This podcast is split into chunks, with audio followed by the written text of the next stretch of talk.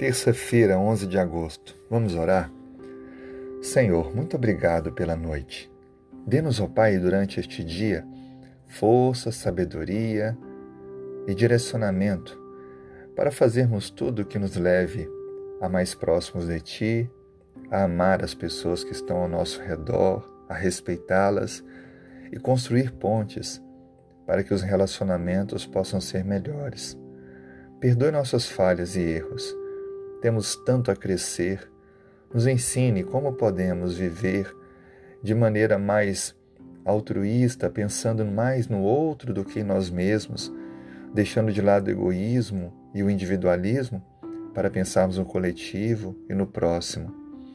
Nos ajude a dedicarmos mais à nossa família, a darmos mais atenção às coisas que realmente importam.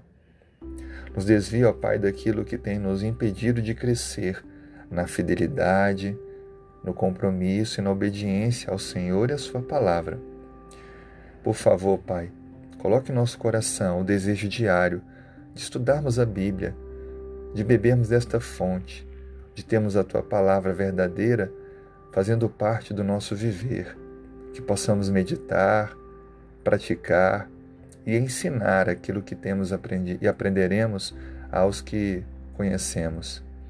Por favor, Senhor Deus, traga saúde, abençoe o lar e a família das pessoas que está orando comigo agora, dando vitórias em meus desafios, dando discernimento na tomada de decisões, trazendo a paz, a compreensão e o perdão.